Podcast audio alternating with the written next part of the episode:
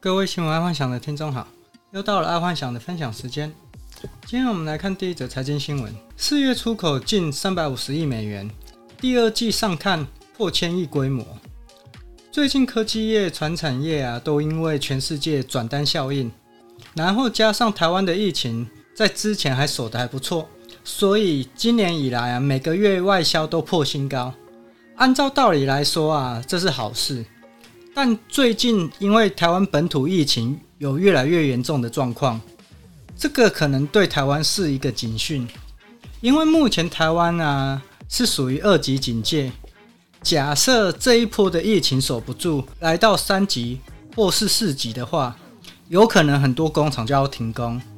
到那个时候，好不容易迎来全世界的转单效应啊，就又泡汤了。不过说到这啊。我真心觉得台湾的立委真是吃屎长大的，真的假赛多寒的啦！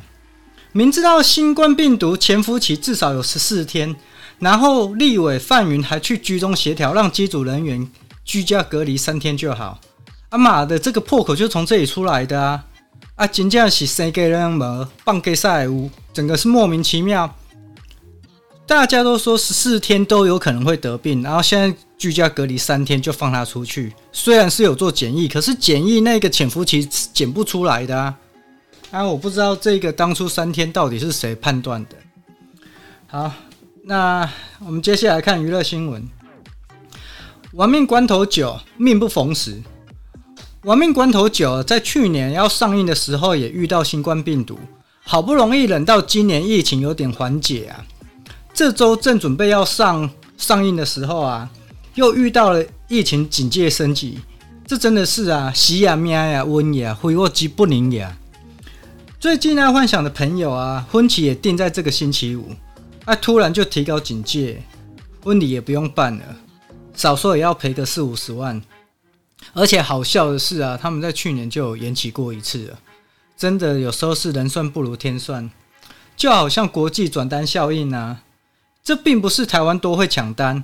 纯粹就是天赏口饭吃而已，天让台湾有口饭吃，所以这一波疫情真的要好好的守住，不要再让疫情再恶化下去。好，再来国际新闻，伦敦政经学院受英国首相之邀为 G7 峰会撰文，七国每年应追加一万亿美元投资，引领复苏。目前全球都因为疫情的关系啊，全球政府都在大撒币。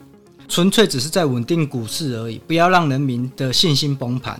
而在即将到来的 G7 七大国领袖峰会啊，英国首相建议他们这七大国啊，每年要拿出一万亿出来做投资，因为这七国国家加起来 GDP 啊，就占了全球快一半的市值。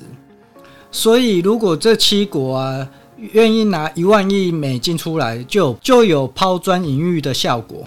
但爱幻想想到的是啊。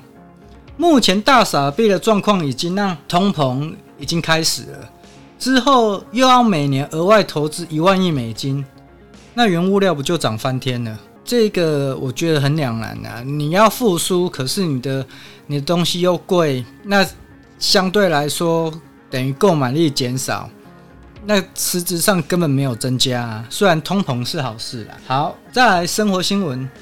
印度疫情持续延烧，在印度的台湾人面临去留抉择。本来台湾政府有准备撤侨包机，哪知道因为现在台湾华航机组人员都要十四天隔离才可以再飞，所以在印度的台湾人已经等不及了。有一些在印度台湾人，他们已经染病了，所以这些从印度回来的台湾人啊，政府肯定要密切去注意是否这些染病是印度的变种病毒。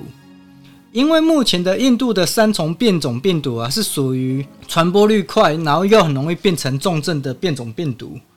毕竟台湾已经有英国变种病毒了，千万别再来其他的变种病毒合在一起，那会很麻烦，这就会造成台湾的医疗崩溃。再来科技新闻哦，这、各位听众这个很重要啊，所以你们一定要仔细听，就是台湾社交距离 APP，请全部。听众，麻烦你们去下载这个由机关署推出的台湾社交距离 APP，这个是为了台湾全体的国民好，而且这一战台湾人民是输不得的。这个 APP 会主动通知你是否有接触过染病的人。啊，当然你不用去担心被定位问题，因为这个 APP 有顾及到隐私跟歧视问题，所以任何资讯都不会显示，只会显示你是否有接触过染病的人，就这样而已。爱幻想已经叫全公司的同仁都下载这个 APP。从明天开始，上班前要把这个 APP 资讯秀给他们的主管看，才可以上班。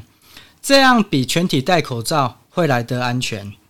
然后说个题外话，今天宣布要全体下载这个软体时，就有同仁问爱幻想说：“那有没有定位问题？”我就回答他说：“就这个月而已，请全体公司同仁忍一忍，等风波过去再去找小三跟小王。”啊，万事拜托了各位。然后说完了这个啊，大家就猛起来下载。